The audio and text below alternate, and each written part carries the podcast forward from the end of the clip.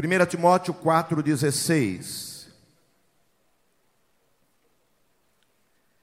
Todos encontraram, amém?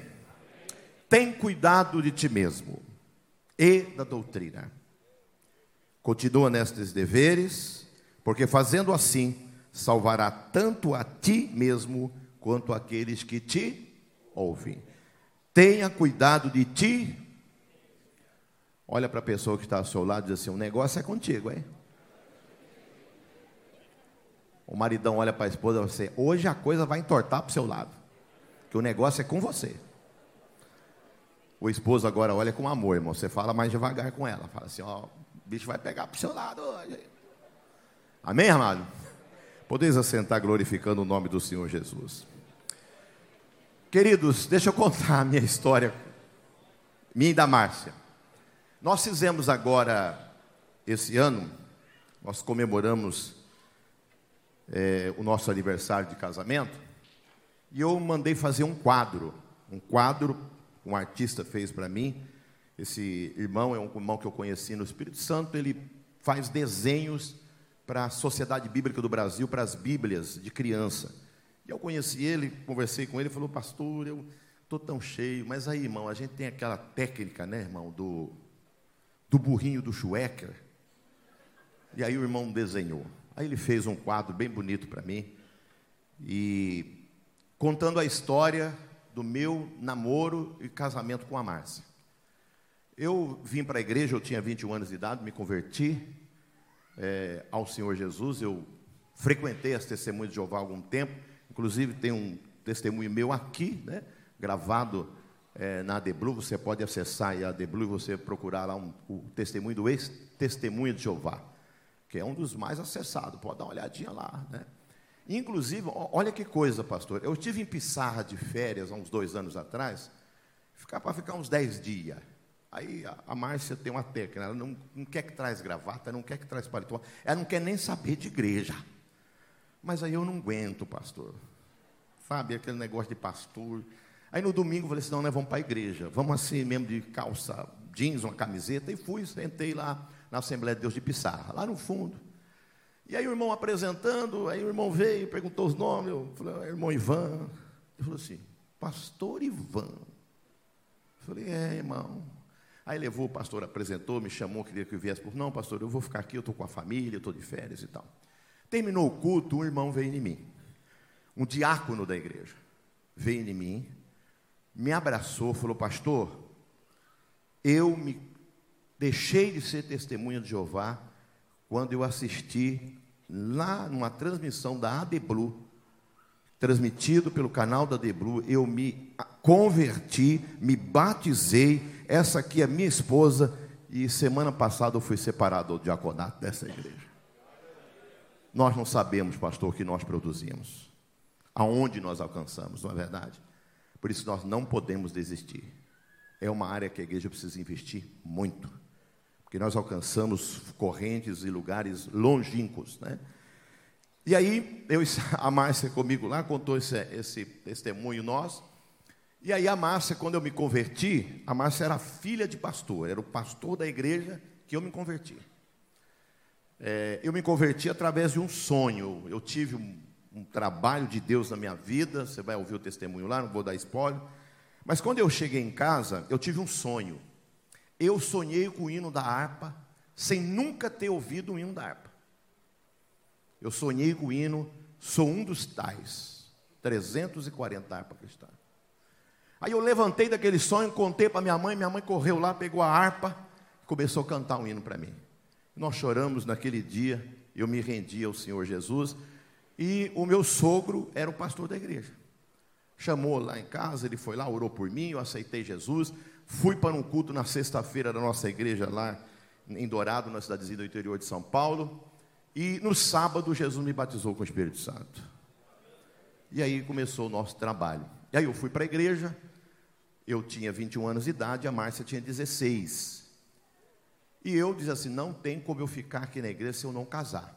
E aí, num culto assim, empolgado, eu falei: irmãos, eu preciso casar. Aí tinha muitas meninas na idade de casar, irmão. Eu era o menino mais bonito da igreja, não tinha dúvida. As meninas deram em cima de mim mesmo, irmão. Era bolo para lá, pudim para cá, irmã Tereza para lá, irmã Tereza para cá. E eu falei, Senhor, não, não é assim que eu quero, eu quero, o Senhor vai me mostrar. Uns dias antes, um irmão foi lá pregar na nossa igreja, um, um, um líder de jovem, que era da cidade de São Carlos, nós éramos ligados ao campo de São Carlos, e ele foi lá e pregou a mensagem de Gideão, meu irmão. Novelo molhado, novelo seco, o sonho. Eu falei, já comecei a orar e tive um sonho. Eu sonhei com a Márcia. Eu estava morrendo afogado. É, numa lagoa. E a Márcia chegou com um bambu. Conhece bambu, irmão? Jogou o bambu lá e puxou eu para fora. Só não fez respiração boca a boca. Me tirou para fora. E aí eu fui nela, falei, Márcia, não, contei para um irmão, um irmão Júlio, morenão. Júlio, eu sonhei assim, assim. Ele falou, rapaz, tem que orar, hein? Aí eu saí de perto e falei assim, rapaz, esse negão tá querendo de olho na Márcia. Mas eu fui orar, irmão. Ele falou, vamos orar de novo. Se é de Deus, vai repetir. Lembra da mensagem de sábado? Novelo seco, novelo molhado? Tem que tirar a prova. E eu orei, irmão. 15 dias depois eu sonhei de novo, pastor. Sonhei com a Márcia de novo. Eu estava numa estrada, num caminho. Conhece barranco? Sabe o que é barranco, irmão? Barranco desse lado, barranco desse lado, de terra, um caminho de terra começou a sair cobra dos buracos dos barrancos. Era cobra para todo lado, gente. Cada cobrona. E elas vinham, e eu pulava daqui, pulava dali. Daqui a pouco veio a Márcia. Dirigindo um caminhão Mercedes azul. Um 1113. É, irmão. E ela veio passando por cima daquelas cobras. Quando parou perto de mim, ela abriu a porta do passageiro e eu pulei dentro da boleia do caminhão dela, faz 31 anos que eu estou dentro desse negócio. Depois a Márcia teve as interpretações que as cobras eram as irmãs da igreja. Mas aí é uma interpretação dela. Tem nada a ver comigo. E aí eu desenhei esse quadro, tá lá na sala nossa. Todo mundo chega e fica olhando o quadro assim sem entender, né? O cara desenhou, gente, com a minha cara, a cara dela um caminhão passando por cima de umas cobras, cobras saindo do buraco. Tá lá o caminhãozão desenhado lá. E eu entrando assim no caminhão, assim, ó. Chique demais. Amém, amados? Então vamos ouvir o que Deus tem ao nosso coração, amém? Eu quero trabalhar hoje aqui, amados, dez princípios para fortalecer o seu relacionamento conjugal e familiar. Quantos princípios? Dez. Eu gostaria que você conhecesse o nosso trabalho, né? Vamos ver se vai passar. É, hoje não deu aqui, irmão. Eu não liguei esse trem, tá ligado? Tá ligado. Não, não tá ligado.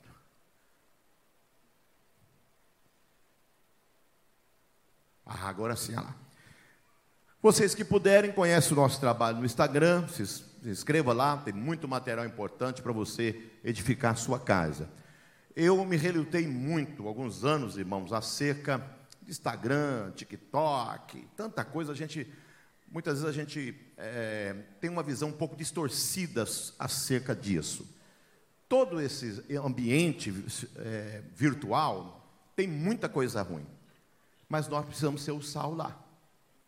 Se você deixar, só tem coisa ruim lá. Então a igreja precisa entrar lá. Amém, amado? Então eu quero te incentivar o que você sabe fazer para Deus? Quem sabe fazer alguma coisa para Deus aqui, irmão?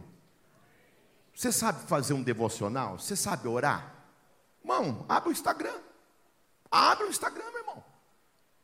Orações todos os dias. Já imaginou? Ah, eu não sei, irmão, oportunidade de você pregar. Então, irmão, não faça uma ação muitas vezes contrária com alguma coisa entregando para o diabo aquilo que não é do diabo. Amém, amado? Então, faça isso, faça uso das redes sociais, para a glória de Deus, seja um canal de luz, seja um canal de bênção lá. Entre lá, vai fazendo, vai trabalhando, vai divulgando, vai falando do amor de Deus e Deus vai alcançando pessoas. Amém, amados? Muito bem, então conheça. Eu gostaria que vocês lessem essa frase comigo, todo mundo junto. Um, dois, três, vai.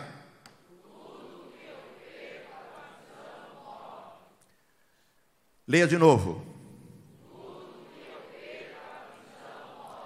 Tudo que eu perco a visão,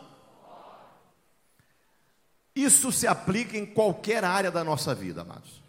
Sim ou não? Qualquer área. Vamos começar com a sua área profissional. Obrigado, meu filho. A sua área profissional. Pense comigo. Quem é pedreiro aqui, irmão? Levante a mão, quem trabalha com pedreiro. Um pedreiro hoje está dando dinheiro, viu, irmão? A diária de um pedreiro hoje é quase 70%, 50% do valor de uma obra. É, então, agora, todo pedreiro ganha dinheiro? O cara aprendeu, muitas vezes, talvez de uma forma é, em loco com alguém, a ser pedreiro. Aí ele levanta lá umas paredinhas, por uma linha. Ele não vai ser um pedreiro de qualidade, vai. Agora, se ele focar nessa profissão, ele vai se tornar um especialista, sim ou não? Ele vai se tornar um pedreiro que alguém vai procurar e fala assim: Você conhece alguém para sentar um porcelanato? O cara fala: Eu conheço o Pedro. Aí você vai lá no Pedro e fala assim: Quanto que é a sua diária, pedreiro? Os pedreiros estão tá por aí cobrando 200, o Pedro não fala é 400. Ah, mas tudo isso, Pedro? Ah, eu assento porcelanato, meu irmão. Qualquer área da sua vida, você precisa se tornar um especialista. Senão você vai ser mais um, mais um, mais um, mais um, mais um, mais um no mercado de trabalho. A mesma coisa um pastor, a mesma coisa um advogado, a mesma coisa um político, qualquer área que você imaginar, um músico. Se o cara perder apenas alguns acordes e parar ali, mas para ser um bom músico, ele vai ter que fazer o quê? Estudar música. Ele vai ter que se preparar. E cada vez mais se preparando.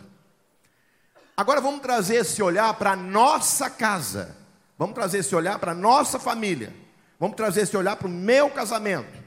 Vamos trazer esse olhar para o meu, eu como marido. Você como esposa. Se há alguma coisa errada acontecendo, se há alguma crise, talvez não seja porque você tirou o olho daquilo que você tanto ama. As irmãs que estão aqui, quem é que tem suculenta em casa? Conhece suculenta? Uma plantinha, né? Ou bichinho para dar trabalho. E para você ter um jardim bonito de suculenta, vai ter que ter trabalho. Se você tem um jardim e você cultiva, por exemplo, flor do deserto. Tem alguém aqui que cuida da flor do deserto? Eu aventurei, eu falei assim: não, eu vou começar um hobby. Vou cuidar de flor do deserto. Diz que é fácil. Irmão, no quarto vaso eu estava dando. Se você agoa demais, apodrece. Se você não agoa, ela morre. Pelo amor de Deus. Tem que colocar um termômetro para saber como é que está a terra? Não. Deixa esse hobby para lá.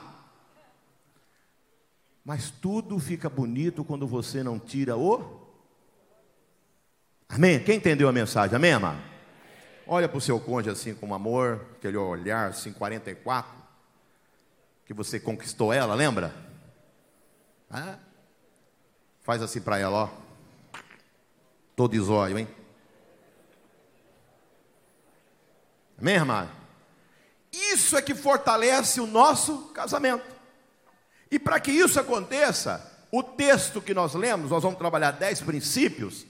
O texto que eu li é esse, ó. Tem cuidado de ti. Então, se eu quero ter um casamento extraordinário, se eu quero ter uma família extraordinária, as coisas começam através de quem? Eu quero ter uma mulher extraordinária do meu lado. Quer o marido que quer? Diga amém. Só que quem faz a mulher extraordinária é o marido.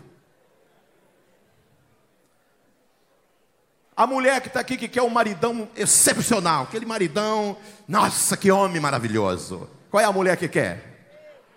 É você que faz ele. Sim ou não? É, mano. Quem escolheu esse marido para você casar? Não, não, pensa comigo. Quem escolheu esse marido que você tem do seu lado? Você, minha filha. Quem escolheu esse rapazinho do seu lado aí? Foi você? Quem botou o revólver na sua cabeça para você casar com ele? Ninguém? Você escolheu. É? Foi você mesmo. Lembra que teve gente que falou para você: cuidado, cuidado com o que você vai fazer com sua vida. Você, não, é ele mesmo, é ele. E aí? E é assim que a gente faz, não é? E é assim que a gente faz. Então a pergunta para nós é: se eu quero ter um casamento extraordinário, eu preciso cuidar de mim mesmo. Esse texto, gente, é um texto usadíssimo nas escolas bíblicas de obreiro, é, escolas bíblicas dominicais. Tem cuidado de ti mesmo e da doutrina. Muitas vezes nós enfatizamos a boa doutrina, e a boa doutrina é importantíssima, e principalmente nesse tempo que nós estamos vivendo. Viver a boa doutrina, viver aquilo que nós chamamos de ortodoxia pura, que é a doutrina pura, é fundamental. Você está numa igreja onde é pregada uma palavra de Deus com ortodoxia, onde você está numa igreja onde os seus filhos, a sua esposa, você é ministrado de uma forma ortodoxa, pura, é maravilhoso. Sim ou não? Amém, amado? Só que Paulo vai trazer uma exortação para Timóteo muito interessante. Ele diz: Ó, oh, Paulo, a ortodoxia é muito boa. Só que eu tenho um conselho antes para você. Antes de você se preocupar com a ortodoxia, se preocupe com você. Aí tem uma palavrinha grega chamada, ao contrário desse ato de ortodoxia, a palavra que entra aí é aquilo que é a paradoxia, aquilo que vem antes da ortodoxia. É essa palavra que nós temos que olhar.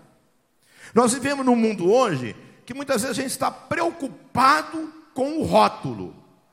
A gente gosta de observar o rótulo. Mas a gente não está preocupado com o conteúdo. A gente olha para o rótulo, aquilo que é aparente, mas não se preocupa com o conteúdo. Nós queremos viver bem, mas nós não queremos nos desgastar ou produzir o ambiente do bem. E Paulo vai trazer essa exortação para nós. Então, a palavra que eu quero trazer ao nosso coração, esses princípios para a nossa vida, só vão acontecer na minha e na sua vida se eu tomar a decisão de produzir isso dentro da minha casa. Amém, amado? Então, um casamento feliz não depende da sua esposa. Amém, maridos? Cadê os homens daqui? Diga amém. amém. Os homens, diga amém. amém. Então, um casamento feliz para os homens que estão aqui, não espere da sua esposa. Esposas, não espere do seu marido um casamento extraordinário. Quem vai produzir é você. Viu como é que a soma fica legal? Uma mulher preocupada em ter um casamento extraordinário e um marido preocupado em ter um casamento extraordinário, o que vai acontecer, irmão? O que vai acontecer, irmão? Um casamento extraordinário. Porque os dois estão trabalhando na mesma sintonia, na mesma direção, remando na mesma direção, no mesmo objetivo. E aí, nós precisamos olhar para nós mesmos. A partir desse olhar de mim mesmo, eu consigo entender. Tudo começa a partir de mim. Tudo começa a partir de mim, irmão. Porque eu sou o remédio. Eu sou o remédio que preciso.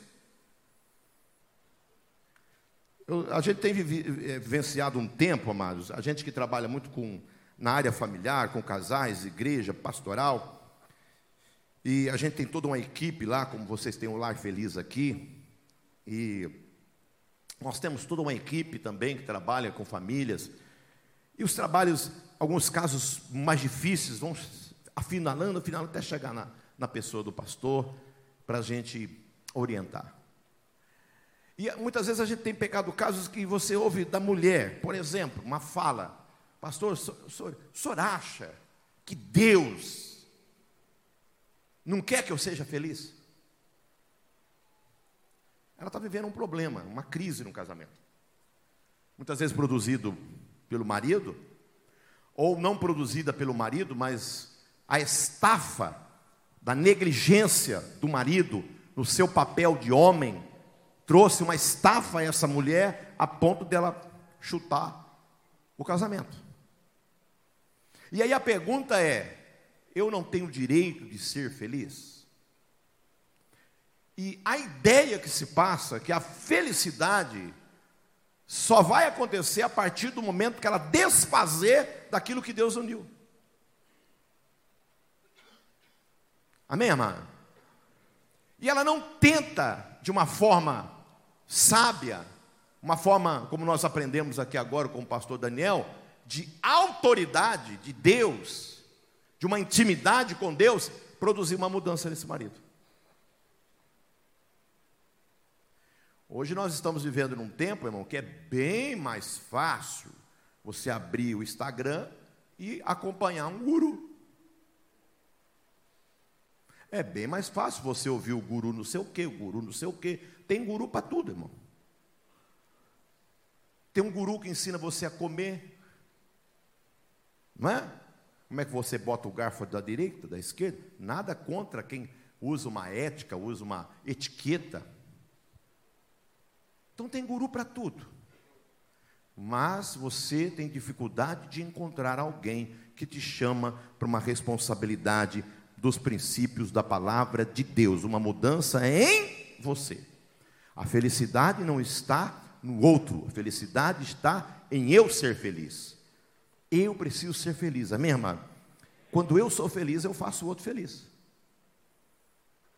Então eu sou o remédio.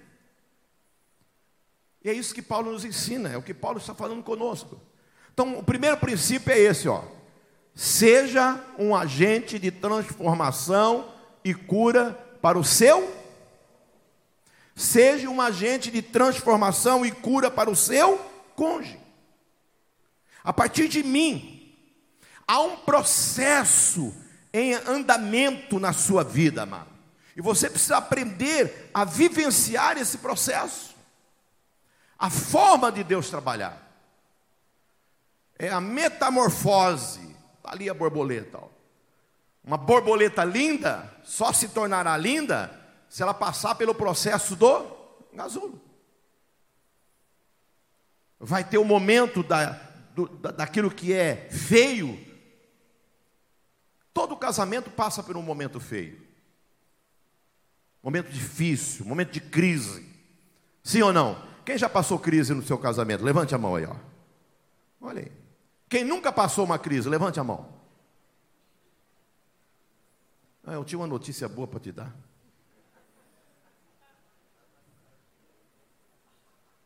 Vai passar. Vai passar. Porque é o momento da largata. Entendeu? Rasteja pelo chão. Todo mundo tem nojo lagarta, pois é. Mas aí depois vem a fase do gasulo, irmão. Vai transformar. E o processo é dolorido, o processo é. Você já imaginou uma lagarta entrar dentro de um gasulo? Como que ela não vai ficar ali dentro? É, aprisionada, presa. E não adianta ninguém querer aliviar, irmão. Se você for lá com um estilete, uma giletinha e dar um corte no gasulo para que a borboleta saia, você mata ela.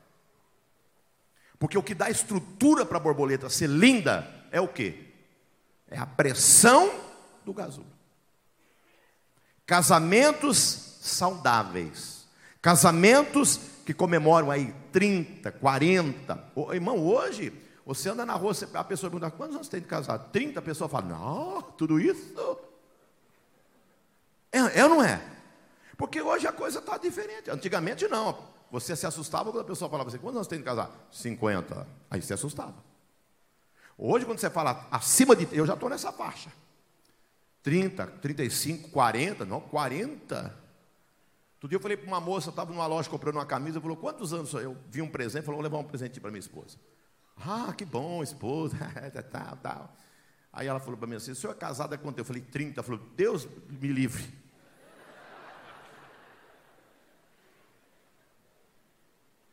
Olha a mentalidade. E quando eu cheguei lá, ela me deu a paz do Senhor ainda. é de uma tchutcher. É, tem tchutcha boa aí, irmão, mas eu não conheço nenhuma ainda não, tá? Então, irmão, veja, olha a mentalidade, porque não consegue passar pelo processo. Nós estamos vivendo um tempo que não há casamento que virou uma borboleta linda. É uma largatona meio que borboleta, rastejando pelo chão, não consegue voar, porque não consegue suportar o processo de transformação dentro do casamento. Irmão, vai doer, meu irmão, vai doer. Eu tenho 31 anos de casado, irmão. Tem hora que eu tenho vontade de encher a Márcia de abraços e beijos. E tem hora que ela também tem vontade de me encher de abraço e beijo. Ah, ela é mais tímida, ela não faz porque ela tem vergonha.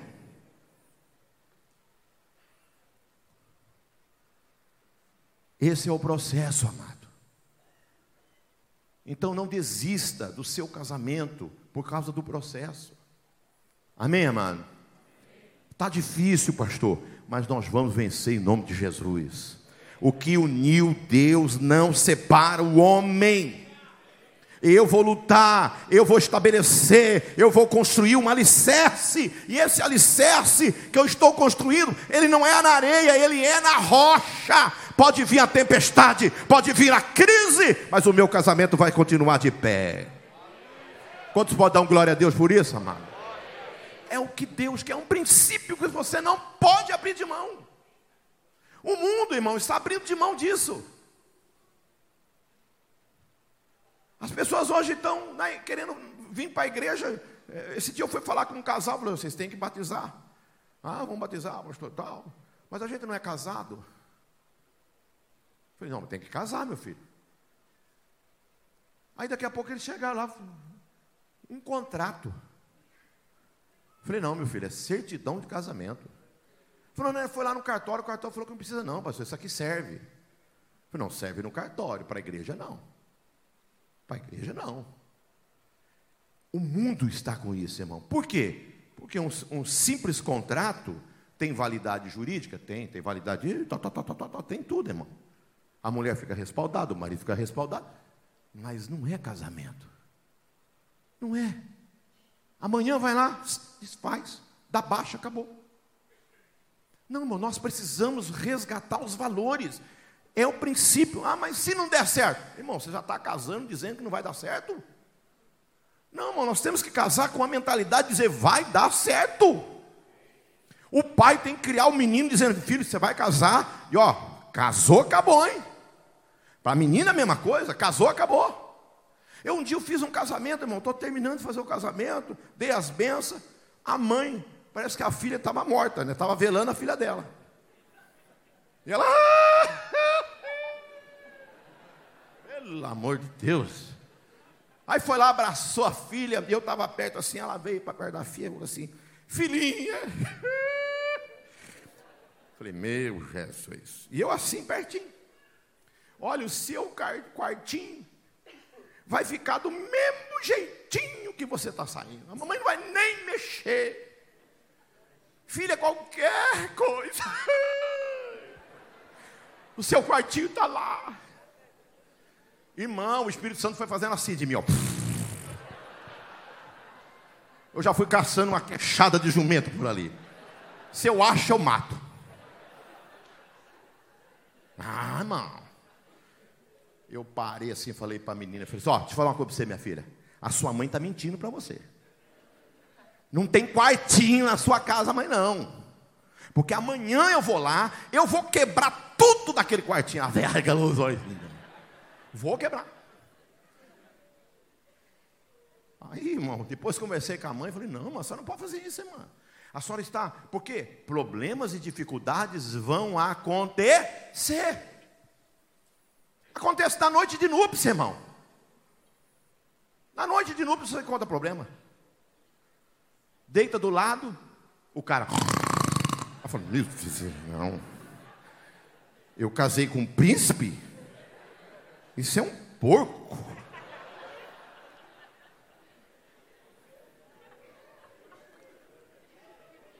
Está deitado, ela vai dormir, ela começa a tirar, tira o cílio.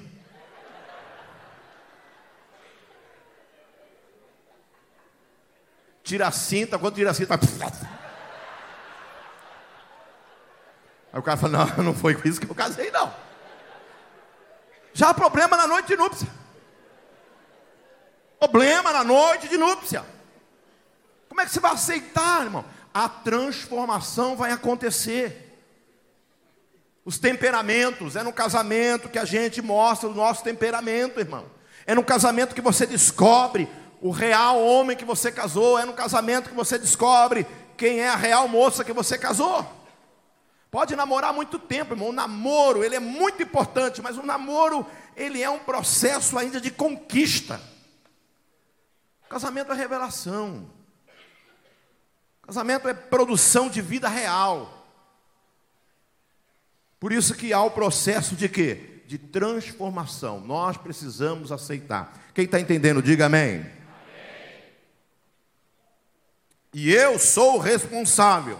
Para quê? Para que esse processo aconteça dentro da minha vida. Eu preciso ser a resposta à pergunta que nós temos que fazer: onde você chega dentro do ambiente da sua casa, que se produz um ambiente do lar, a sua casa é um ambiente que a partir de você produz o céu. Quem vai para o céu aqui? Levante a mão, irmão. Nossa, o povo vai mesmo, hein? Tem uns que não levantou, irmão, ficou com a mão cruzada. Assim, eu não vou para o céu. Participa, irmão. Quem vai para o céu aí, irmão? Levanta a mão. Aê, ó, coisa boa. Nós vamos, se nós vamos para o céu, irmão, a pergunta é: aonde você passa? Qual é o rastro que você deixa?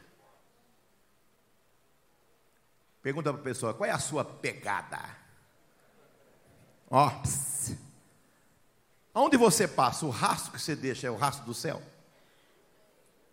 Porque tem uns camaradas, irmão, que parece curupira, né? Conhece curupira, né? É só os velhos conhecem, mas mais não sabem nem o que é isso, né? O folclore brasileiro. Tinha um curupira, era um bicho do mato. A minha avó botava um medo na gente, irmão. A gente ia brincar perto do mato com a flecha, falava, ah, a gente corria tudo assustado, entrava até debaixo da cama. É um bicho vermelho que o pé dele é virado para trás. Aí ele anda para frente, mas o rastro fica para trás. Né? Tem crente que é assim, irmão.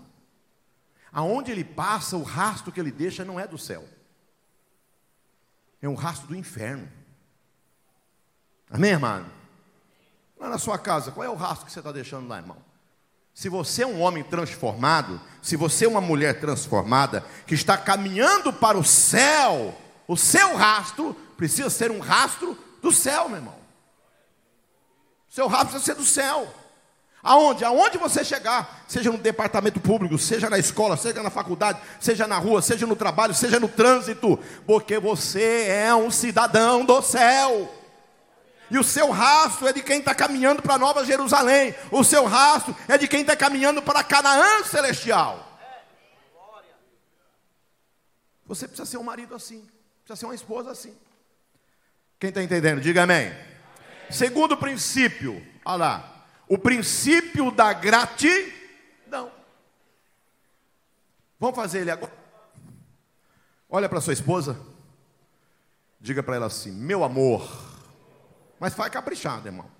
Meu amor, eu sou grato pela sua vida. Mas fala com a boca cheia, irmão. Tem uns maridos que fazem, Não, irmão, abre a boca. Formula a frase. Né? Olha para a esposa e fala assim: Eu sou grato pela sua vida.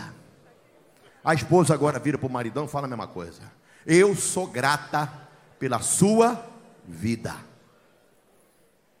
Gratidão, irmão. É um princípio que a sociedade que nós estamos vivendo perdeu. Nós perdemos. Nós perdemos o privilégio de caminhar numa vida de gratidão. Ah, eu sou grato, pastor, eu sou grato por tudo. Não, irmão, espera aí, vamos entender o que é gratidão. Se eu te dou um presente, eu te agradeço, eu fui grato. Você me dá um presente. Eu falo assim: muito obrigado, irmão, pelo presente que você me deu. Eu fui grato. Não, eu fui educado. Gratidão é outro princípio. Quando eu recebo algo de alguém, alguém me agradece, isso, isso é educação. Educação. Agora, gratidão, eu recebo aquele presente, olho ele, agradeço a você, muito obrigado, levo para casa. E um momento que você estiver passando uma dificuldade, eu olho para aquilo lá e lembro de você. Fala, vou ajudar, vou me comprometer. Isso é gratidão.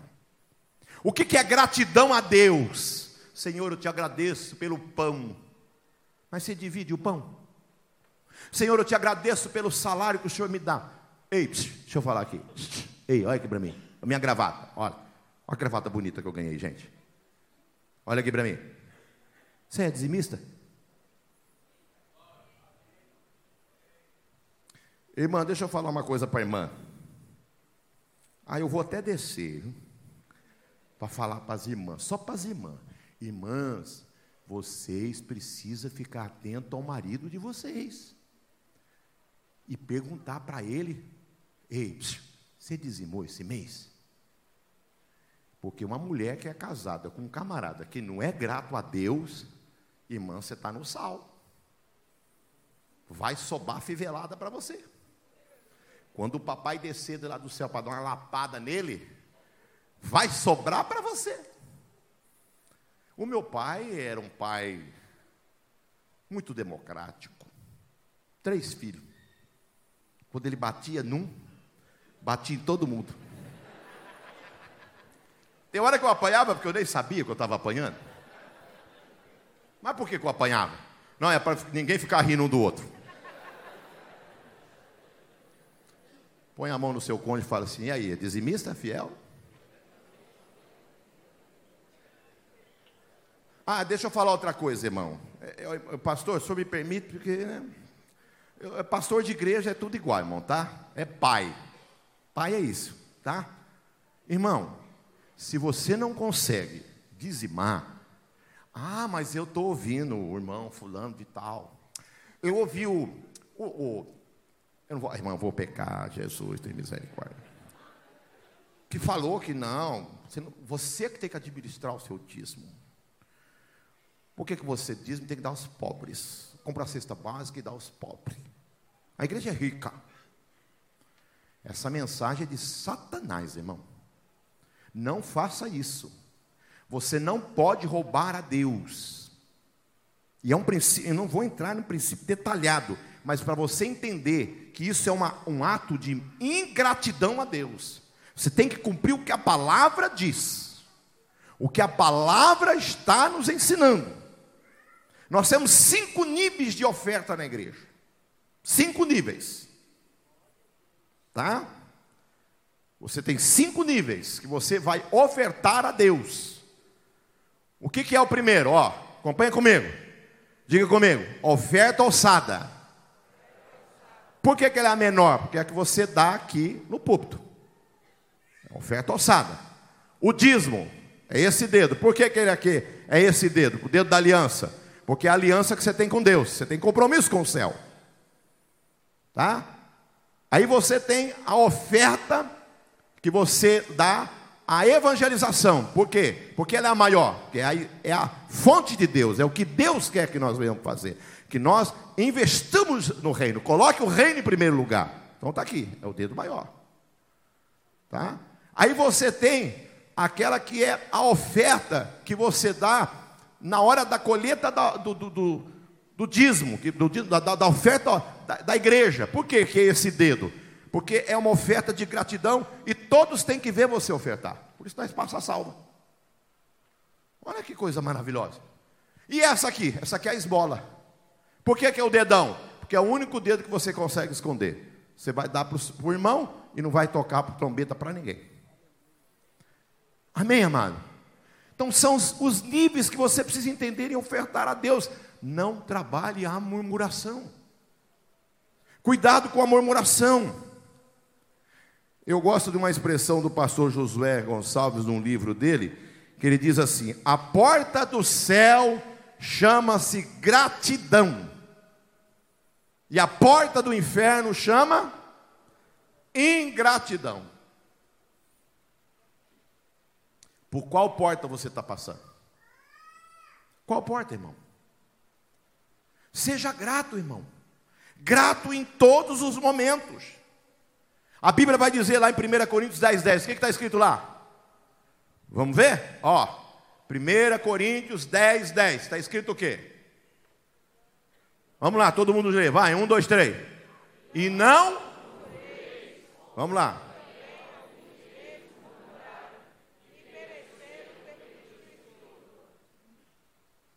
Não? Por quê? Porque aqueles que murmuraram foram destruídos pelo. E o destruidor aí não é o Schwarzenegger, não, tá? Não é o Rambo, não. É o Satanás mesmo. É o seu adversário, é o meu adversário.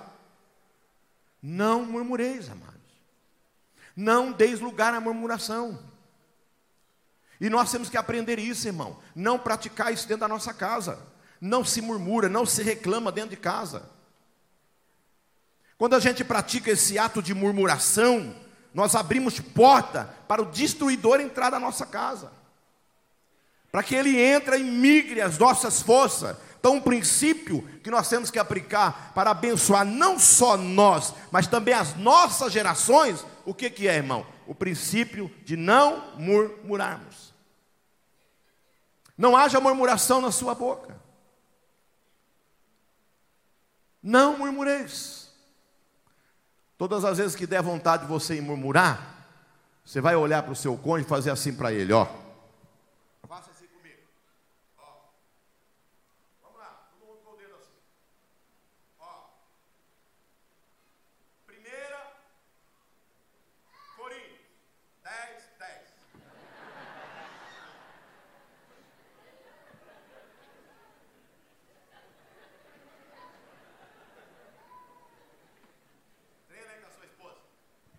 Vai, treina com ela aí.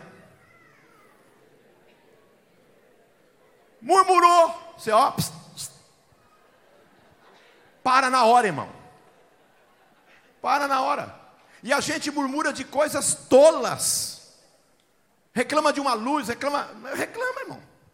Cuidado com a murmuração, porque Satanás se faz presente. Nós não podemos abrir porta para ele. A murmuração é uma porta não murmureis, porque quando nós murmuramos, nós perecemos. Quando nós murmuramos, os nossos negócios perecem, os nossos filhos perecem, as nossas gerações perecem, mas quando nós glorificamos a Deus e a Ele damos graça, a porta do céu se abre. Esse é o caminho, amado. Amém, amado? Vamos para o terceiro para nós adiantar.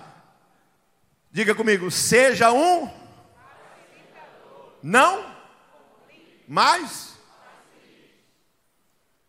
Olhe para o seu cônjuge e fale assim: você é um facilitador ou um complicador? Você é daqueles que facilita o processo ou daqueles que complica? Irmão, tem gente, irmão, tem uns crentes que ele, ele acha cabelo em ovo. Ele pega o ovo assim, ó, e fala, não, tem um cabelo aqui. Ele fica assim, procurando o cabelo em ovo. Você não é assim não, né, irmão? Contaram uma história para mim. Vou contar para vocês bem rápido. Teve um, um, grupo de irmãos indo para passarem 20, 20 ou 15 dias em Israel, mas eles iam dar uma parada em Paris. Só casais. 30 casais. Aí chegaram no aeroporto de São Paulo, vamos embarcar. Aí o coordenador pega crachá, né? O crachazinho para todo mundo, pastinha, né? Distribuindo, aquela de praxe, né? Aí todo mundo já, tudo alegrinho, tudo alegrinho ali e tal. Aí tinha um irmão, pegou o crachá dele, deu uma olhada assim. Irmão, meu crachá está errado. Meu nome é José da Silva. Ah, José Silva. O irmão falou, mas irmão, não tem como trocar mais. Os crachás foram feitos lá na nossa central. Vamos assim. E aí depois a gente resolve isso quando a gente chegar em Paris amanhã. Não, eu não embarco. O crachá meu está errado. O nome é José da Silva. Tá José Silva. Tem que arrumar. E irmão virou aquele como vulco. Aí a veinha dele, não, bem, calma, bem. fica calada, velha. Indo para Paris, o cara gastou uma fortuna para ir para Paris, para passar cinco dias em Paris, para ir para Israel, para a Terra Santa, para ver o túmulo de Jesus, ele está brigando por causa de um dá. Está entendendo, irmão? Irmão, eu disse que o caldo ficou grosso. Aí veio um irmão, falou assim, o dono da caravana, falou, daqui, irmão, dá esse crachá aí. Pegou uma caneta, falou assim, daí. José da Silva. Pronto. Irmão, assim, cheio do Espírito Santo. É. Aí o velhinho pegou e falou assim: agora que eu não vou. Único com crachá borrado. Não vou. Oh, Jesus, tem misericórdia. Olha para o teu irmão e fala assim: você não é o irmão do Dá, não, né?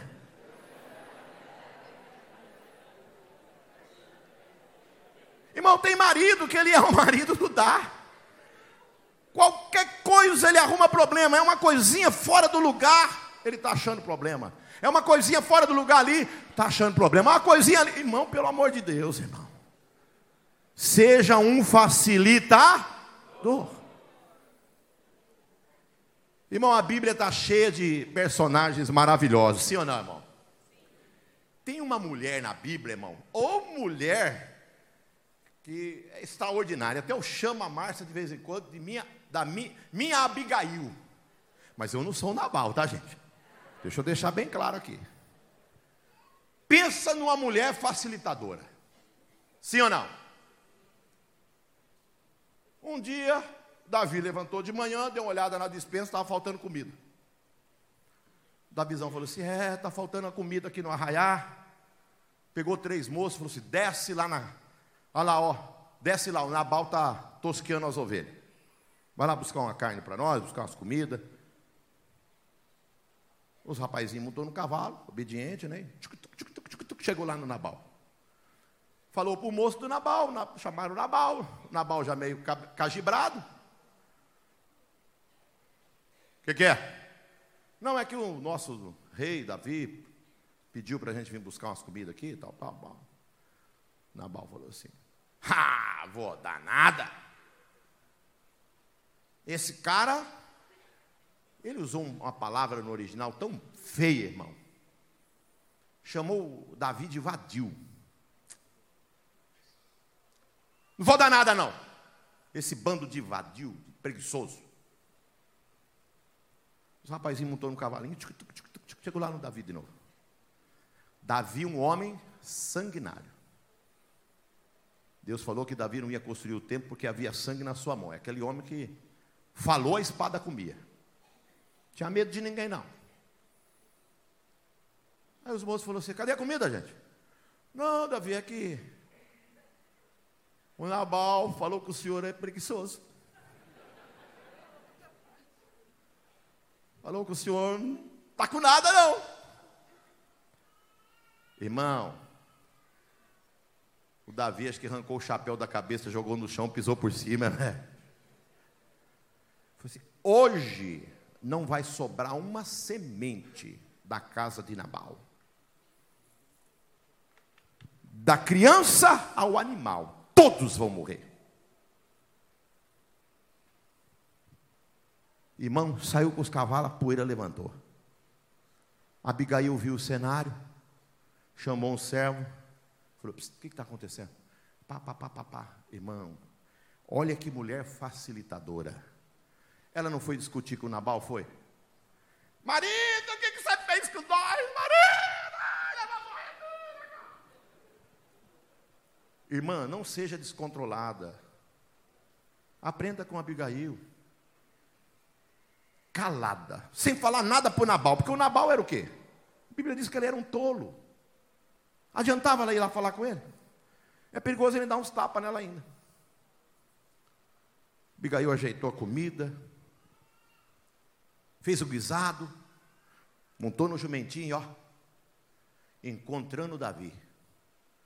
Quando ela encontrou Davi, a Bíblia diz que ela desceu da sua cavalgadura, dobrou o joelho. Da visão foi chegando. Ela de cabeça baixa disse: Meu Senhor, eu pequei contra ti. É lá na Bíblia. Se fosse uma irmã, outra irmã, hein? Falar, Davi, é aquele atrapalhado do meu marido. Não, ela honrou o marido dela. Eu pequei. Pensa, irmão, que facilitadora. Você é uma mulher assim, irmã? É um marido assim? Tem esse princípio na tua casa? E ela deu a comida para Davi, você sabe da história. Davi aplacou a ira, voltou. Abigail voltou para casa. No outro dia, o Nabal, onde você foi ontem? Ela conta a história, ele espragueja, só que Deus ama os facilitadores, amém, amado? Quem é facilitador aqui? Diga amém. Quem não é? Cuidado que Deus pode te visitar, irmão. Visitou Nabal. E a Bíblia diz que Deus o visitou. O que aconteceu com ele? Morreu. Deixou a Abigail o quê? Viúvona. Como todo lugar tem sempre o linguarudo, né, irmão? O garotinho, o cavalinho. Davi, tem uma novidade para te contar, cara. Qual a novidade? A Abigail está solteirinha. É ou não é?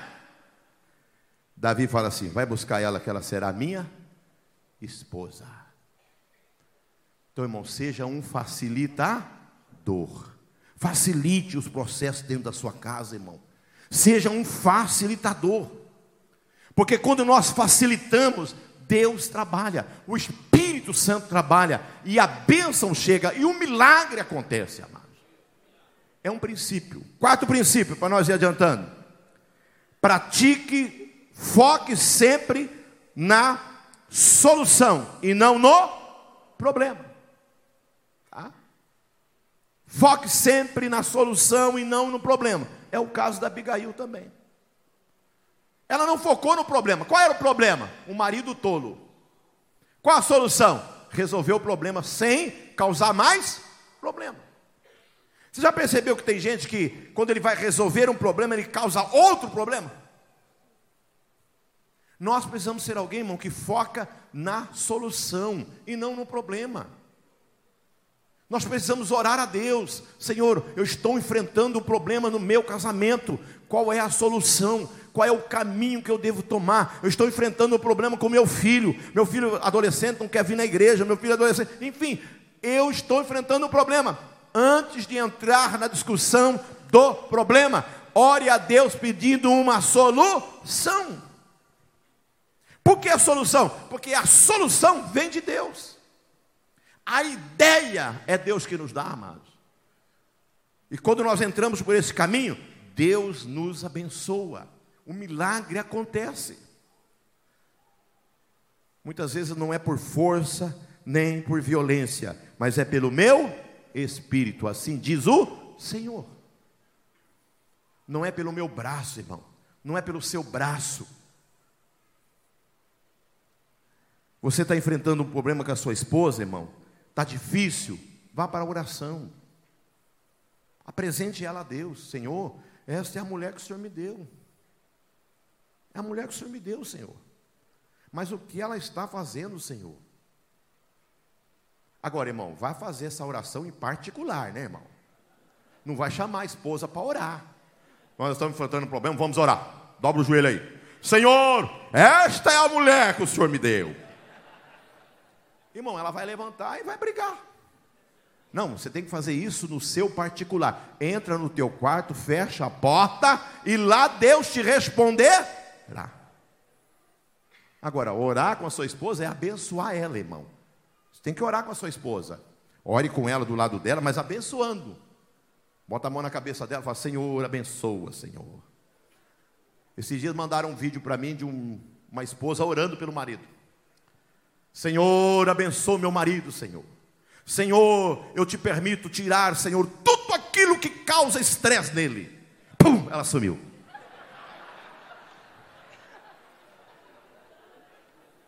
Coitadinho desse coitadinho desse marido.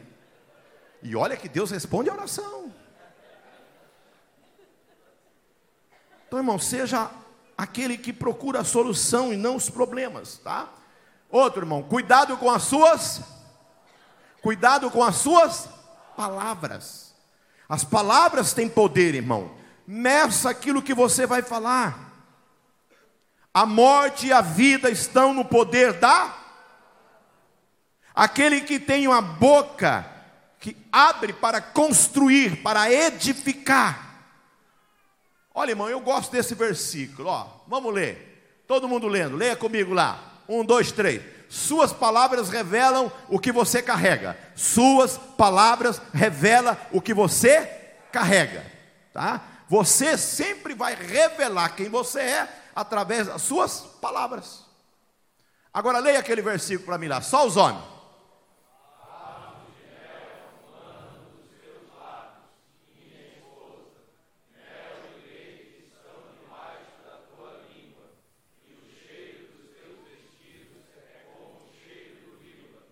Agora só as mulheres.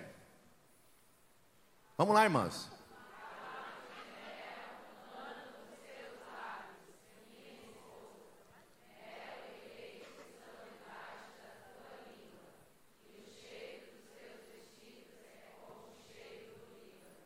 Agora com um amorzinho assim, olhe para sua esposa ou maridão, manda ela virar o rosto para você, fala bem, vira o rosto aqui para mim. Abre a boca. Vai, abre a boca aí, amor. Abre a sua boca aí, deixa eu ver o que que, o que, que sai daí de dentro. Agora a esposa pede para o maridão: abre a boca aí, amor, vê o que, que sai daí de dentro. Olha essa palavra de Salomão para nós, amado. Quando a, a, a, é, Salomão vai olhar para essa mulher e dizer: é a minha mulher, quando ela abre a boca, sai o que, irmão? Mel, mel e o que, que mel e leite é na Bíblia, irmão? Mel é doçura e leite é vida. Pegou, irmão? Amém? Quem pegou o mistério aí? Diga amém. amém. Quando você abre a boca, minha irmã, você produz doçura e vida. Quando você abre a boca para falar com seu marido, quando você abre a boca para falar com seu filho, sai doçura e vida. Maridão, quando você abre a boca para falar com a sua esposa, sai da sua boca doçura, sai da sua boca vida. Cuidado com aquilo que sai da sua boca, é um princípio. Porque as tuas palavras revelam aquilo que você tem por dentro. A boca fala daquilo que o coração está cheio. Cuidado com aquilo que sai da sua boca, irmão. As palavras que você fala precisa produzir vida. A palavra que você fala, ela tem que emanar o que? Mel. Ela tem que emanar o que? Leite, vida, doçura. Porque nós somos crentes, irmão. Somos servos do Senhor.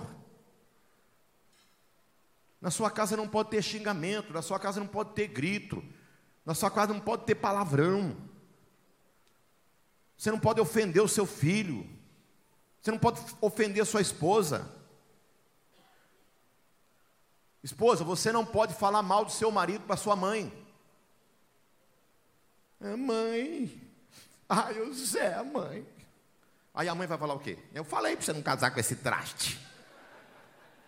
Já é um problema. Marido falar mal da esposa ou reclamar da esposa para a mãe que, que você acha que a mãe vai falar? Ela vai vir e tadinho do meu menininho. Pronto, irmão, já é rolo. Cuidado com aquilo que sai da sua boca. A sua boca pode produzir a vida ou pode produzir a morte. Efésios 4, 29, o que, que fala lá? Não saia da vossa boca nenhuma palavra torpe, mas que seja somente para a edificação que sai da sua boca edifica, constrói, levanta o outro. Levanta o outro. Você, quando abre a boca para falar com a esposa, você a ouve a ponto de construí-la.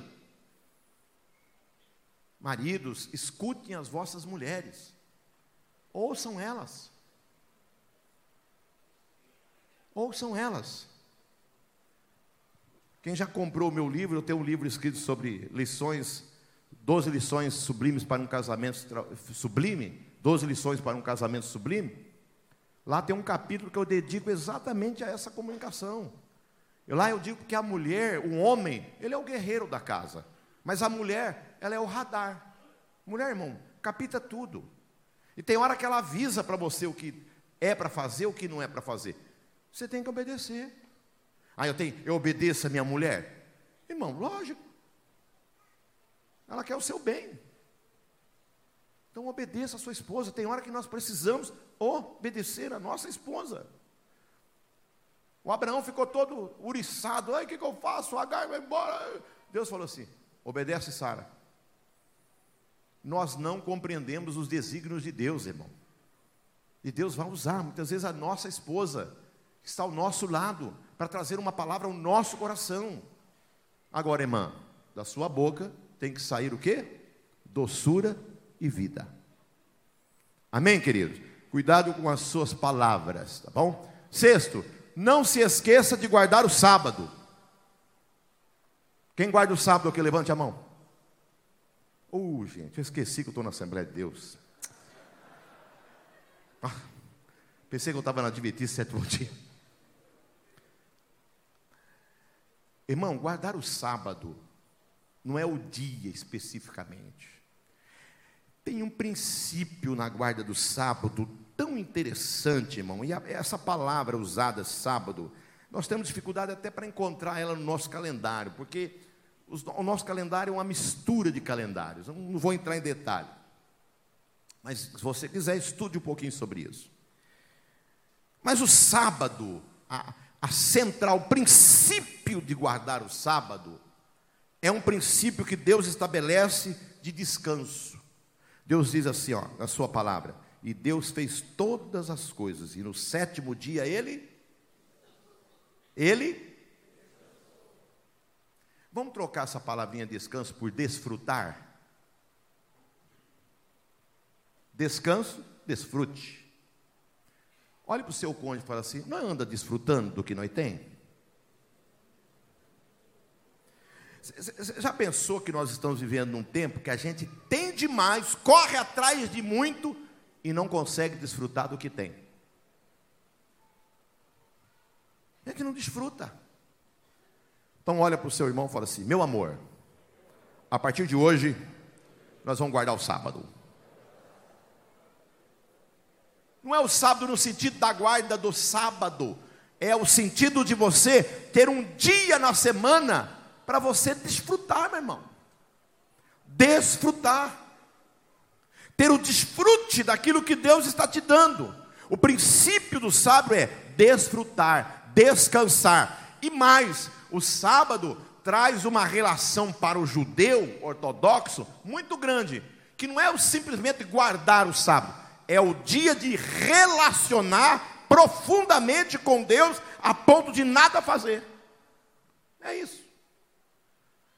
Então é um relacionamento com o eterno, com aquele que me dá seis dias, seis dias de saúde, seis dias de vida, seis dias de comida. Aí no sábado eu paro tudo para me relacionar com aquele que é a origem de tudo que eu tenho. Amém, amado? E nós não desfrutamos. Os homens presentes, diga amém. amém. Olha para sua esposa. Dá uma olhada para ela bem linda agora, mesmo de amor, assim, um sorrisão. E põe a mãozinha assim no ombro dela fala: Meu amor, prepara, eu vou desfrutar você.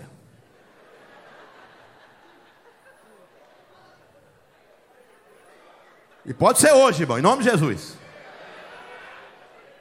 Agora a esposa bota a mão assim no ombro do maridão. Fala, prepara, rapaz.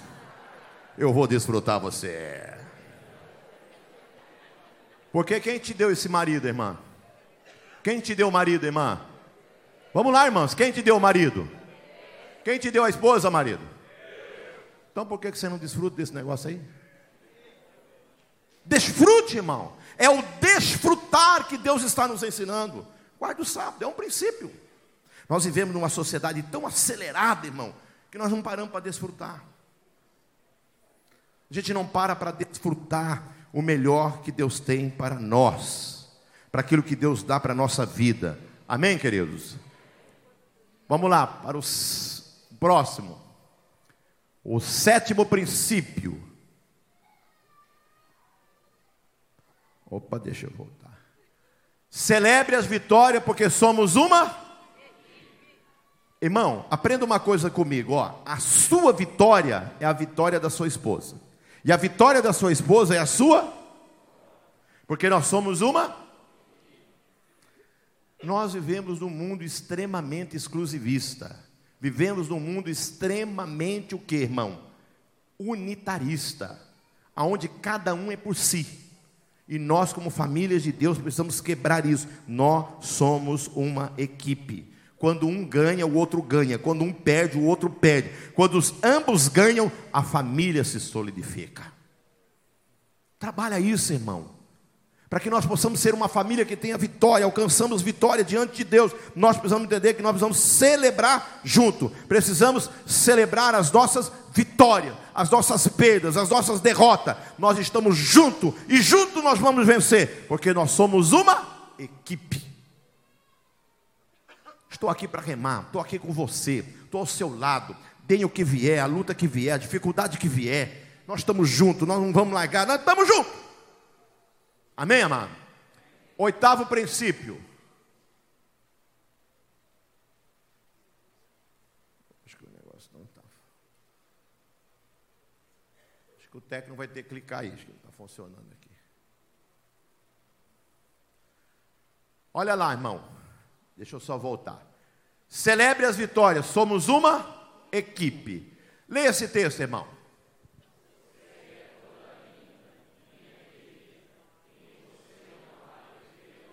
Lê de novo.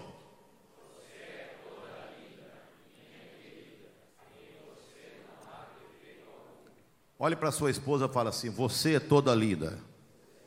Mas fala com amor, irmão. Capricha esse negócio. Já está cansado, é? Olha para a esposa e fala assim: Você é toda linda, e em ti não há defeito.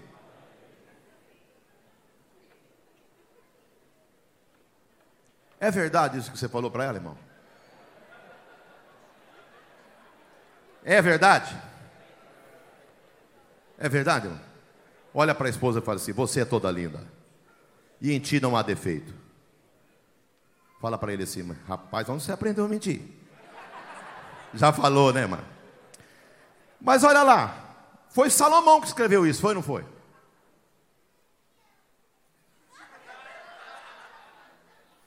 É, irmão, assim, né, não vamos entrar nessa discussão, né? Mas olha lá, por que, que Salomão está falando isso? O irmão diz que é porque ele perdeu a salvação. É, foi falar uma mentira para a mulher, dançou, né, gente? Gostei dessa. Viu? Na próxima eu vou falar. Salomão não estava preocupado em achar o que na mulher? Ela tinha defeito? Sua mulher tem defeito, irmão? A minha tem. E se você perguntar para ela se eu tenho, ela vai falar que eu tenho também. Porque nós temos defeitos, sim ou não? Só que nós também temos o que, irmão? Qualidade. E o oitavo princípio é o que? O elogio. Nós precisamos trabalhar o elogio, irmão. O elogio constrói, o elogio cria pontes. O reverendo Hernandes Dias Lopes diz que o elogio abre porta. Ele diz que o elogio cria pontes. Quando nós entramos pelo caminho do elogio, irmão, nós abrimos porta para o nosso relacionamento. Elogia sua esposa, meu irmão. Você já elogiou ela hoje? Você já falou para ela que ela está bonita hoje? Tem marido, irmão, que já não precisa nem ser profeta. Ele já brigou com ela para vir aqui para o culto hoje. Ela atrasou um pouquinho, arrumando o cabelo, ajeitando, né? Porque mulher demora mesmo, ela tem que se ajeitar, sim ou não, irmãs? Aí o cara tá lá, vambora, vambora, vambora, né? Não vai ter lugar para estacionar o carro lá. Aí chega aqui na porta e fala, tá, te falei, tá vendo? Não tem lugar para estacionar o carro. Eu não te avisei. Mas você é sempre assim, sempre atrasada, e desce do carro os dois. A hora que vai chegando, encontra o pastor Leão na porta. Ô, oh, pastor, Pai do Senhor. E aí, irmão, tudo bem? Tudo bem, graças a Deus. O cara veio brigando no carro. Meu irmão, elogia sua esposa, meu irmão.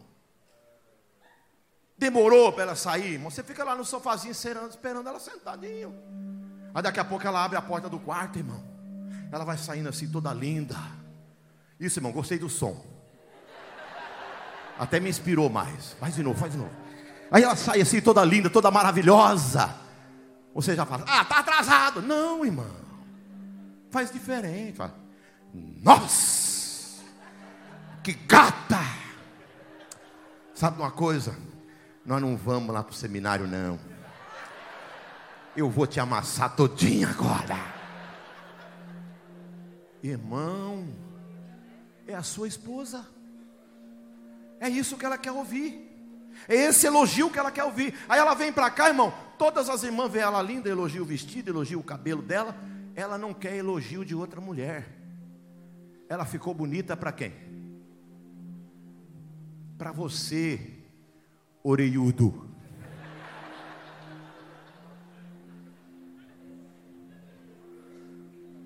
Você brigou para ela, brigou com ela para quê?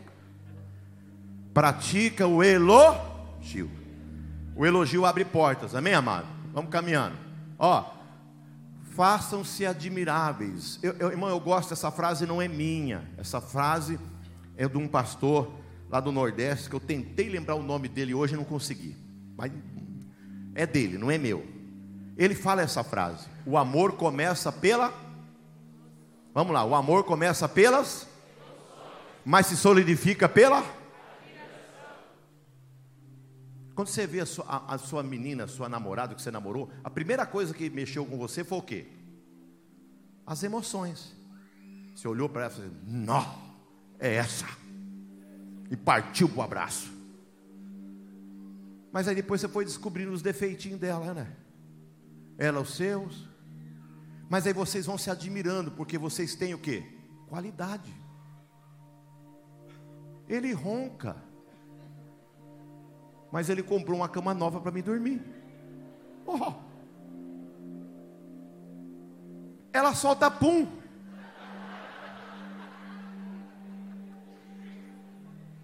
Mas faz uma comidinha gostosa. Tem elogio, irmão. Então façam-se admiráveis. Olha, irmão, presta atenção, ó.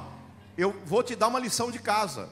Chega na sua casa, pega uma folha de caderno, A4, caderno grande, e coloque lá no mínimo 30 motivos de admiração para sua esposa.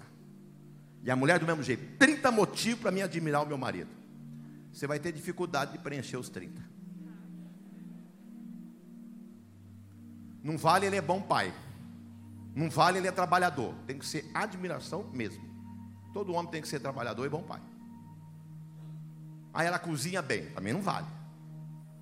Tem que ser admirações da personalidade do indivíduo. Você vai ter dificuldade.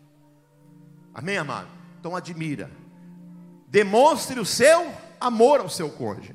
Demonstre amor, amado.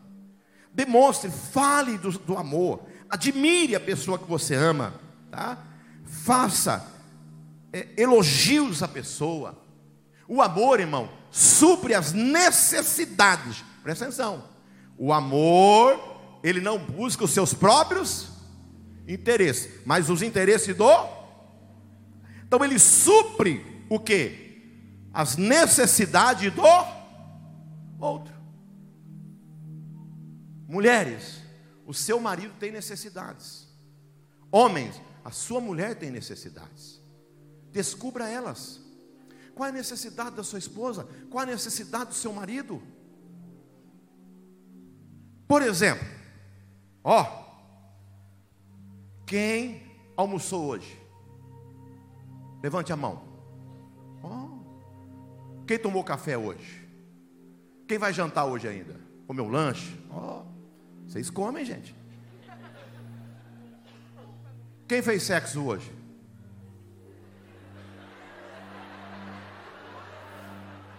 Olha lá, um irmão levantou a mão lá no fundo. Ó. tem outro levantando aqui, ó. Revela, Jesus, revela. Você já percebeu que nós temos dificuldade? E a sexualidade é o quê? O que é a sexualidade, irmão? Uma necessidade. Você tem necessidade de comer, você tem necessidade de vestir, você tem necessidade de tomar banho, você tem necessidade de se alimentar, você tem necessidade de dormir e tem necessidade de ter uma vida sexual ativa. Tem as irmãs que vai conversar com nós e assim: Ah, pastor, mas eu não gosto. Falei, mas por que a senhora casou então? Aí eu não gosto. Ô, irmã, mas por que a senhora não gosta? Olha, mãe, eu desconfio de quem não gosta. Irmão, se você não gosta, descubra por que você não gosta. Mas você não pode tolir o seu marido porque é uma necessidade. Eu sei que há problemas psicológicos, traumas da infância, abusos, pode levar você a ter oriza a isso. Então procure ajuda. Agora, se você é uma mulher cristã, não vai tolir o seu marido desse direito. Procure ajuda. Olha o lar feliz aqui, ó. Tenho certeza que tem na equipe aqui psicólogos, tem, né? Psicólogas. Converse, minha irmã. Aí eu não gosto. Senta com uma irmã, com um psicólogo, uma psicóloga, converse, por que você não gosta? Não é normal não gostar. Amém, amado? Porque o trem é bom. É bom ou não é, irmão? Então por que não gosta? Então tome cuidado, essa pode ser uma porta que Satanás está abrindo na sua vida, no seu casamento. Amados, Vai-se necessário a gente trabalhar isso, ó. Fique atento às necessidades emocionais e biológicas do seu cônjuge. É uma necessidade, meu irmão. Atenda. Atenda. Porque é algo que você precisa. Irmão. Aleluia. Pastor Nilton, fecha os olhos e tampa a orelha. Eu vou fazer uma pergunta aqui, eles vão ficar com vergonha disso. O pastor Eliel também, porque é um pastor da igreja aqui. Rei, lê, Lediel. Faz de conta que vocês não estão ouvindo, tá bom? Os irmãos crentes batizados com o Espírito Santo aqui, que namorou e casou na igreja, levante a mão.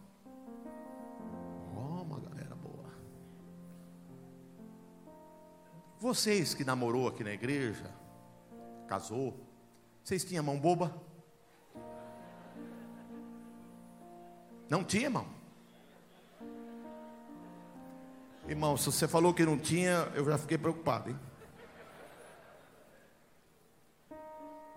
É pecado? Não.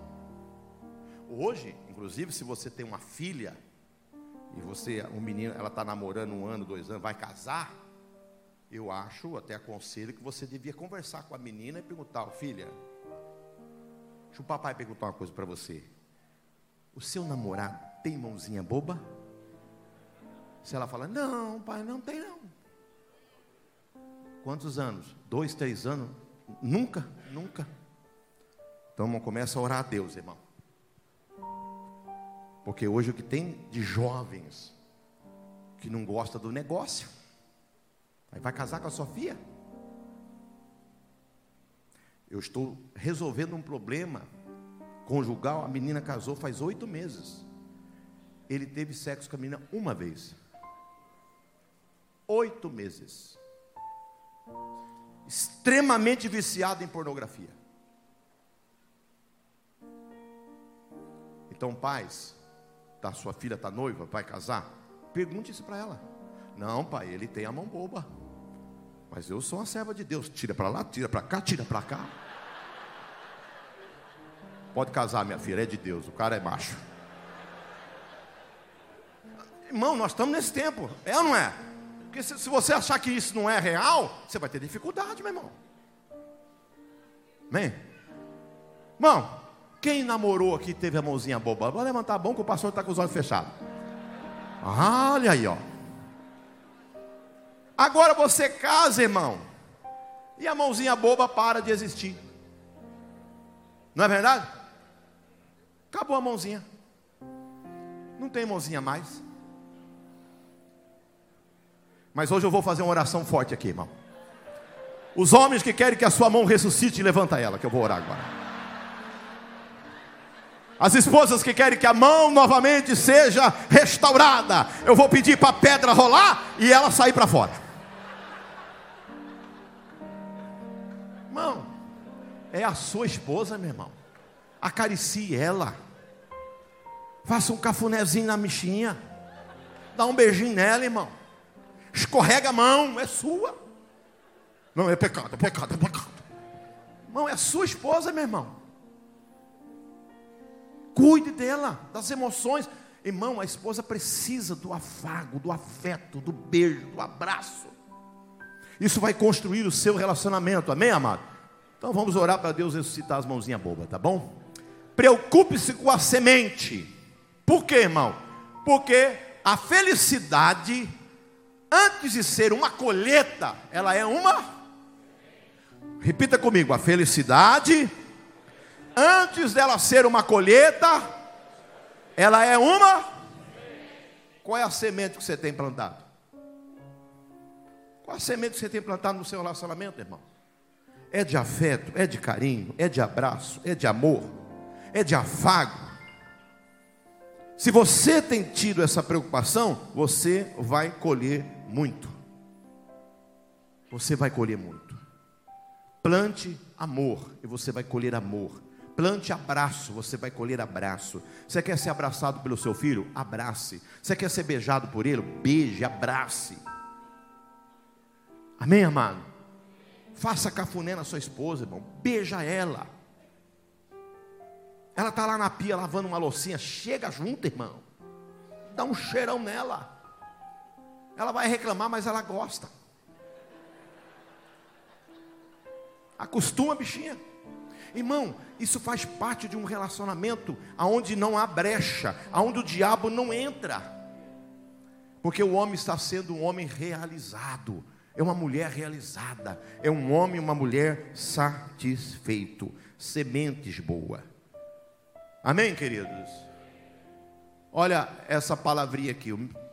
Teu marido é um? As mulheres, lê comigo. Teu marido é um? Os homens agora. Tua esposa é uma? Agora, como é que eu faço a minha esposa ser uma princesa? O trato. Você quer ter uma princesa do seu lado? Cadê os maridos que querem ter uma princesa do lado dele? Você tem tratado ela como? Você trata ela como uma princesa? Você não trata ela como uma princesa, você não vai ter uma princesa, meu irmão. As mulheres que querem ter um príncipe do lado, diga amém. Você trata o seu marido como um príncipe?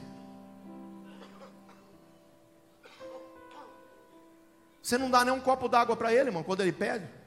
Bem, dá um copo d'água. Vai levantar, vai pegar seu, seu folgado. Ô, oh, minha irmã. Ele é o teu príncipe. Ela é a tua princesa, meu irmão. Quando ela tiver com dor e ela chegar reclamando da dor dela, não fala da sua dor. Tem uns homens que disputa para ver quem está doendo mais. Ela fala, ai bem, eu estou com uma dor aqui na perna. Eu falo, dor na perna? Eu estou com uma dor nesse joelho faz 40 dias, não perco um dia de serviço? Ô irmão, você está criando um ambiente horroroso. Tá? Cuide da sua princesa, crie um ambiente. Dez maneiras de eu dizer eu te amo. Vamos lá? Vamos às dez maneiras, rapidinho, ó. Vamos rapidinho para a gente ler, que o horário já foi embora. Lê comigo lá, todo mundo, um, dois, três.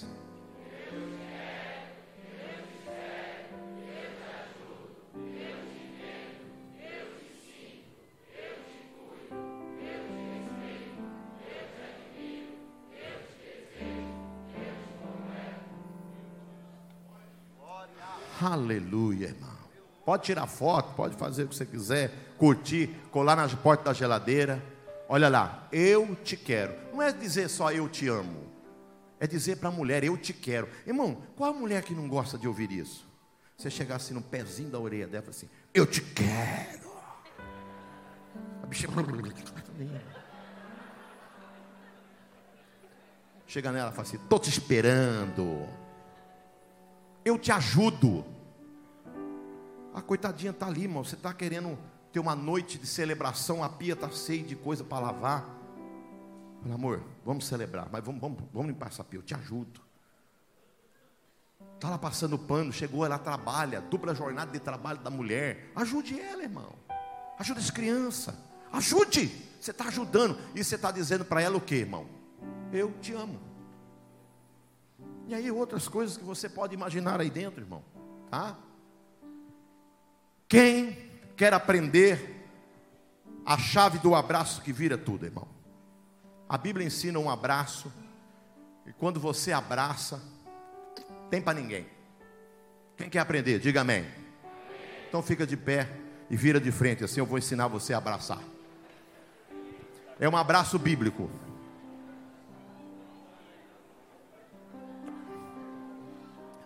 Ó, presta atenção. Vem cá, meu amor. Vem, um músico aí, eu sou. Vem aqui, vem cá, meu filho, vem cá.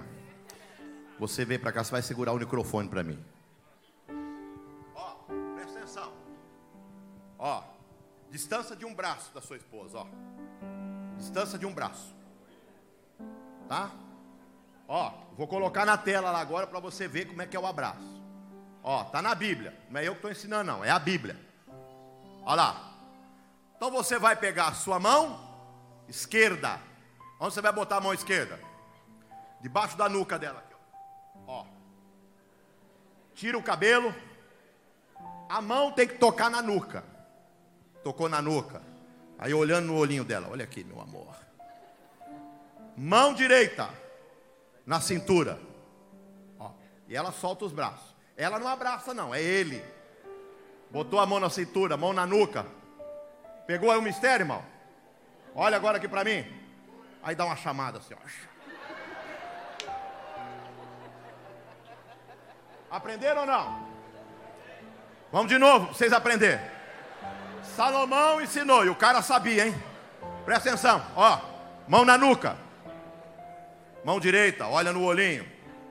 Mão na cintura, mão direita na cintura. Olha para ela. Fala, vem cá. Aí já tem uns caras até beijando, rapaz. Eu nem mandei beijar. Os caras já estão avançando o sinal. Amém, amados? Queridos, todos esses princípios que eu ensinei, ele é fundamental para a nossa vida. Mas eu quero deixar o último princípio ao nosso coração, amados. Leia comigo essa palavra. Vamos lá, um, dois, três. Nunca tire os olhos de Jesus. Por quê? Quantos crê nisso, diga amém. Nunca tire os olhos de Jesus, porque Ele nunca falha. Ele nunca falha. Jesus não falha, irmão. O que nós precisamos para o nosso casamento, amado, porque. Cadê o rapaz do microfone? Segura aqui, meu filho. Irmão, todo mineiro carrega um binga. Deixa eu achar o meu binga aqui, é o meu binga aqui, ó. Imagine, irmão, que essa aqui seja a sua vida. A minha é a sua vida. Segura aqui.